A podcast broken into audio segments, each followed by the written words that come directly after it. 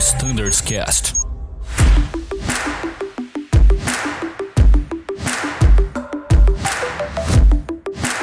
Fala pessoal da 330, sejam todos mais uma vez muito bem-vindos agora ao quarto episódio do nosso treinamento Charlie do simulador. Aqui continua com a gente o Arthur, o comandante Júlio e o Danilão. É isso aí, pessoal. Excelente, então. Uma outra ata que a gente vai estudar é a ata 35, né? Que vai falar sobre Oxygen. O que, que você tem para dizer para a gente sobre esse sistema? Por exemplo, a gente sabe que existem dois, né? Tem um sistema fixo e o um sistema portátil. Será que você consegue uh, esclarecer um pouquinho para a gente do que vai ser revisado aí na Resta Charlie? Com certeza, Danilo. Bom, então, como tu falou, a gente tem o nosso sistema fixo, que é o que a gente sempre geralmente utiliza, né, e faz o nosso check antes de cada voo, né, através das nossas máscaras. A gente tem as quatro instaladas. É, a limitação cobre a inclusive a ocupação de quatro pessoas na cabine, né, os quatro jumps que a gente tem lá. E, enfim, um sistema alimentado através de, de ar comprimido, né, inserido no, nos nossos cilindros de oxigênio. Em relação ao Portable Oxygen System, né, a gente pode utilizar ele em caso de contingência. É, a gente tem o PBE para isso também num evento de, de, da gente não poder contar com a máscara né, na cabine, por exemplo, pós um evento de fumaça, após um, uma contingência, inclusive é, uma falha de pressão né, no, no, no, cilindro de oxigênio fixo. Né? Então a gente pode ter a mensagem de low press oxygen presente e a gente porventura vai ter que corrigir isso fazendo uso do PBE em algum cenário no qual seja necessário, sobretudo com fumaça na cabine. Legal, Arthur. E se a gente tiver essa falha, por exemplo, a cabine está lotada, tem quatro tripulantes ali dentro, um é observador puxando aquele voo maravilhoso para Lisboa, e aí você tem logo antes do acionamento a mensagem ECAN de Oxygen Low Press. E aí, o que, que a gente faz? Bom, aí a gente tem então a nossa tabela de limitations, né? Como eu falei, a gente tem cobre o cenário inclusive para quatro ocupantes na cabine. É, cada uma delas aí considera para evento de fumaça, então oxigênio de 100% a 15 minutos e também cobre o, o resto do voo no, no, nível 100, enfim, são alguns cenários que ele coloca. De qualquer maneira, dependendo do índice de, que a gente verificar de pressão após essa mensagem, pode ser que a gente tenha que tomar uma ação corretiva nisso, né? Recarregar o cilindro, enfim, porque a gente pode estar abaixo do limitation para seguir para um determinado voo. Eu complementaria mais o item rapidamente. É uma coisa que nós temos cobrado lá no simulador do pessoal. Eventualmente existem cenários de você ter que exercitar uma evacuação por um APU que está em fogo, ou por um motor que está em fogo e não apagou, e por esse motivo exercitar uma evacuação é muito importante que, a, que o capuz PBE seja preservado para o comandante para a inspeção dele, o walk-around dele, antes de abandonar a aeronave. É vital que o, que o captain tenha essa consciência de jamais ir fazer um walk-around numa situação dessas sem fazer o uso da PBE e para isso ela tem que estar preservada para ele.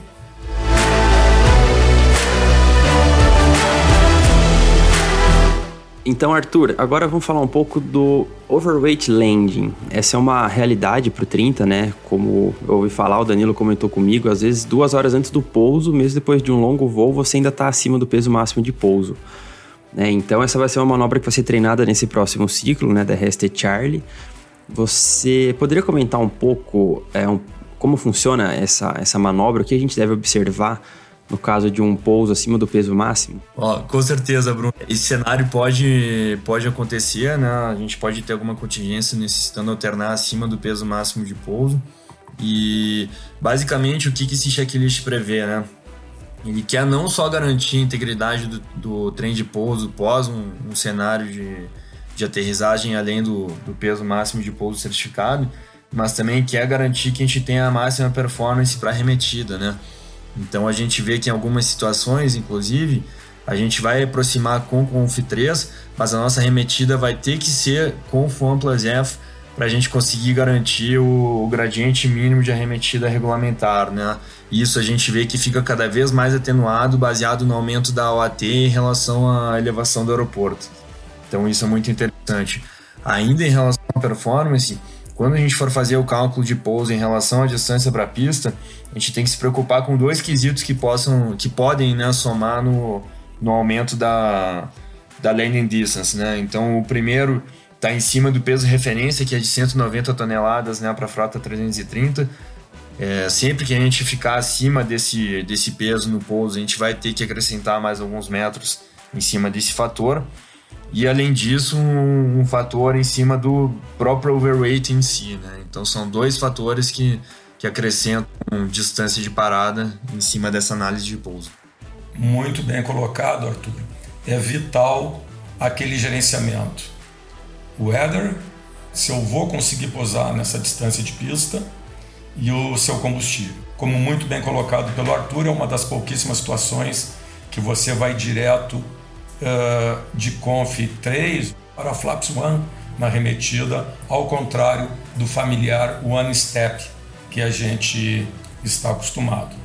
E lembrando também, é muitíssimo importante, quando da leitura do QRH 2207 alfa do Overweight Learning, uh, não esquecer de comentar as notas, que são notas importantíssimas e vão ser vitais para o sucesso dessa operação. Muito bom, pessoal. É uma manobra que a gente realmente deve estar sempre preparado para realizar. É, na realidade do 330, a gente costuma decolar sempre muito pesado. Nem todas as nossas aeronaves têm fio Jerison e ainda que tenham instaladas, nem sempre a gente vai optar por realizar um fio Jerison até encaixar a nave dentro do peso normal de pouso. Às vezes a situação é time critical, a gente vai precisar pousar realmente realizando um overweight landing. Então, todos nós estamos preparados. É, então, só lembrando também, eu gostaria de complementar que a cada 10 toneladas acima de 190 são acréscimos uh, que dependem do tipo de pane que está obrigando você a posar.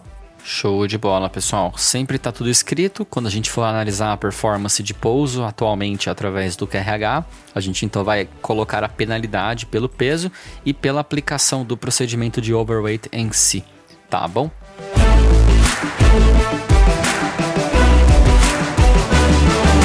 Excelente, pessoal. Vamos então para a última, né? Saideira, tranquilo. A gente depois desse voo tranquilo que a gente fez, ó, a gente teve o wind shear, a gente teve TCAS, a gente teve cinzas vulcânicas, falha dos dois motores, aí o instrutor reposicionou a gente para decolar de novo.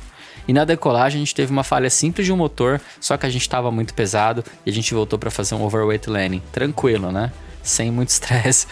Mas antes de a gente encerrar esse nosso bate-papo fenomenal, eu gostaria de falar sobre uma manobra que é talvez a, uma das mais fundamentais aqui que a gente comentou. Eu não sei se eu posso fazer essa classificação, mas para mim seria uma manobra fundamental, que seria a manobra da remetida. A gente tem costume de sempre imaginar a remetida nos mínimos, né? E na minha opinião, essa é a remetida mais tranquila de todas, porque você vai estar tá, ah, durante a aproximação inteira guardado, percebendo ali que a situação está degradada, você já está com o seu mindset pronto para uma remetida, mas a gente sabe que nem sempre é assim. A gente pode ser solicitado para remeter nos mais diversos cenários e configurações. Então, nesse sentido, quais dicas a gente pode transmitir para os nossos aviadores para o ciclo RST Charlie em se tratando de arremetida? Muito bem colocado, Danilo. Eu diria a arremetida mais difícil é a arremetida acima de mil pés, que pode ser um soft ground, que tanto as, a estatística de evidência desse tipo de arremetida foi tão grande que a Airbus né, optou por considerar e por incluir dos manuais a manobra de soft go around. Bom, em relação ao soft go around, né, um device, né, um feature que a gente conta nas aeronaves A330 anel, é, ela vai limitar a nossa razão máxima de subida a 2 mil pés por minuto, colaborando assim para que a gente evite, né, reduza a possibilidade de uma de uma perda de consciência espacial, né, pelo fato da gente ter um aumento de pitch bem considerável, com uma razão de subida também é, muito positiva. Então, uma outra opção que a gente também sempre tem, né, dependendo do, do, do cenário que a gente se encontra, é o cancel approach, né? Se o nosso avião estiver acima da altitude selecionada no FCU, a gente pode anunciar o cancel approach e cancelar a aproximação nesse momento, retomando a altitude do IAF, enfim, ou o que for é, melhor para esse momento, que pode evitar uma, uma arremetida que não, não se encaixa tanto nesse momento, dependendo da configuração que a gente tem. Muito bom, Arthur. Exatamente isso. Atentando que é sempre importante a análise do momento e da condição de, de voo que você está para decidir o seu correto tipo de arremetida. Eu complementaria também, uh, não digo nem como uma solicitação de nosso MGO, após cada arremetida, dependendo da carga de trabalho, às vezes é preferível transferir os controles e comunicação para o PF analisar a sua, a sua situação. Eu digo uma checadinha lá na sua página de combustível, com relação ao combustível remanescente, a, a um, ou se estiver numa condição monomotor, um caso de imbalance, e como sugerido pela empresa, e a gente também sugere, assim que possível, um speech aos nossos clientes. Isso aí, eu acho que outra coisa interessante na remetida, inclusive, sobretudo talvez na, na remetida bimotor, que é o cenário que a gente mais vai é, verificar em rota, é, é, a calma, enfim, de pedir o go-around flaps, o PM, antes de tudo, não ter a, a, compulsão de querer recolher o trem de pouso, né? Primeiro, seleciona o flap selecionado para essa remetida e o, flap solicitado para essa remetida, e aí sim, depois, então, positive climb, positive climb gear up, a leitura do, dos modos né, de FMA também importante, muito importante ser feita pelo PF, então, uma sequência cadenciada que a gente precisa para o sucesso da manobra de arremetida. Muito bem colocado, Arthur. Como em qualquer outra manobra uh, que exija uma atuação rápida, uh, a serenidade é vital para uma maneira coordenada. Essa coordenação na arremetida é que vai garantir o sucesso. Eu diria até que uma arremetida, tanto uh, antes do Final Approach Fix, como a baixa altitude, é um exercício de cavalheirismo, de ética, com cada piloto dando o correto timing para que o outro efetue a sua função. Como bem dito pelo Arthur, o importante é o nosso call-out de around flaps. Seguindo a linha, importantíssimo call-out de positive climb, porque se não houver um call-out de positive climb, eu diria que dificilmente vai acontecer um call-out de gear up. E assim por diante. E nessa ordem, a leitura do FMA é importantíssimo, essa consciência de leitura do FMA para o sucesso da manobra. E após essas atitudes iniciais, o PM estar sempre atento. No caso da falta da leitura do FMA, ele cobrar do seu PF, check FMA, check FMA. Esses itens que o Arthur comentou, como eu comentei, são a garantia de uma correta operação de Goarão. Legal, pessoal. Que aula eu acho que eu aprendi. Acho não, tenho convicção. Aprendi muito com a experiência de vocês. Tenho certeza que esse podcast vai auxiliar muitos nossos aviadores durante o primeiro semestre de 2021, quando treinaremos ali para a RST Charlie. A gente precisa encerrar por aqui, pessoal, e eu gostaria de passar a palavra para o Bruno não, eu fiquei muito curioso. Eu vou querer acompanhar uma sessão, viu, Júlio? Com você, ou com o Danilo, ou com o Arthur, porque agora eu quero ver isso na prática. Fiquei muito curioso sempre com as manobras. Sempre bem-vindo, Bruno, a hora que você quiser. Só caringar a minha escala lá. Será sempre bem-vindo a qualquer hora, a qualquer momento. Oh, muito obrigado, chefe Júlio. Como você é muito bem-vindo sempre aqui no Standards Cast. Pessoal, muito obrigado, Arthur, mais uma vez aí, Júlio, pela participação. Foi realmente fenomenal. E valeu, Danilão, também, mais uma vez, pela participação. Show de bola, Bruno. Arthur, meu grande amigo, encerre aí pra gente com a sua consideração final. Pessoal, então mais uma vez, muito obrigado pelo convite, sempre muito feliz de aparecer aqui. É, queria deixar uma mensagem sobre tudo, em especial aos pilotos da 330. Gostaria que eles contassem conosco com o Fly Standards do, do A330, o treinamento também é, sobre o Júlio. É, esse contato, esse, essa proximidade entre pilotos e pilotos rota e pilotos administrativos é essencial para que a gente tenha o máximo alinhamento durante todas as nossas operações. Um grande abraço para todo mundo. Fenomenal, pessoal. E chefe Júlio, muito obrigado pela sua dedicação, pela sua é, sabedoria, conhecimento, né, transmitido através desse podcast. Apesar de a sua voz realmente a, a gente percebe que você está se esforçando para falar, mas eu agradeço muito por você ter participado e, ter feito questão mesmo de estar tá aqui e transmitido o seu conhecimento para a gente. Eu passo a palavra para você encerrar com uma mensagem de despedida e também deixar um canal de comunicação aberto aí para os nossos pilotos. Uh, antes de mais nada, pessoal, uh, eu sempre faço questão de falar para mim mesmo que a aviação só me trouxe sorte.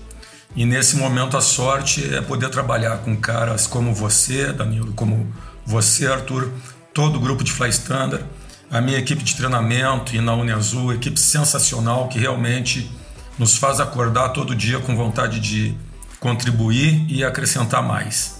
E eu também queria deixar aqui um agradecimento uh, muito importante ao grupo de pilotos do A330 uh, sem desmerecer ninguém, mas uh, reforçando que é o grupo com mais experiência da Azul. Eu considero qualquer copiloto de A330 um comandante muito experiente acima de tudo. E agradecer as críticas, as sugestões e reforçar, da mesma forma que o Arthur falou, uh, eu hoje eu posso dizer nós, o treinamento, nós, o Flight Standard, que hoje estão trabalhando como equipe única. E o nosso sucesso só depende das críticas de vocês, vocês instrutores, examinadores, vocês comandantes, copilotos de A330, a gente só vai chegar ao bom, ao bom resultado com a crítica e sugestões de, de, de vocês. Então nunca deixem de exercitar essa facilidade que vocês não imaginam a, a, o tamanho da ajuda que vocês uh, prestam com esse tipo de feedback. Tá? A gente está à disposição, tanto no meu e-mail, julio.dias, vou tomar liberdade aqui do Arthur com th.leshman, com ch e dois n's no final, e a coordenacão.a330. Qualquer tipo de comentário, qualquer crítica, será sempre muito bem-vinda e será encarado com uma participação de vocês, da gente achar ponto de melhorias no nosso trabalho para aumentar a nossa qualidade de treinamento e de voo do A330. É, Bruno, Danilo, Arthur, meu agradecimento especial a vocês com o treinamento do A330. Muito obrigado. Fenomenal, chefe. Muito obrigado a todos que ouviram também. A gente encerra por aqui. E reforçando, pessoal, a gente falou bastante assunto técnico, mas a gente não, não tinha como objetivo esgotar. Então, a leitura dos manuais aplicáveis é fundamental para o sucesso. Ah, todo o gerenciamento, CCCC, o teste briefing, a gente não comentou, faz parte do que a gente faz há muitos anos aqui na Azul, mas revisem o capítulo 9 do nosso MGO antes do simulador também, tá bom? Agradeço a todos pela atenção. Em caso de dúvidas, vocês já anotaram os e-mails, a gente agradece muito. Compartilhe com seus colegas, com seus amigos aviadores, porque esse conteúdo ele tem o objetivo de ajudar a todos nós. Muito obrigado mais uma vez. Fiquem na escuta, até a próxima e tchau!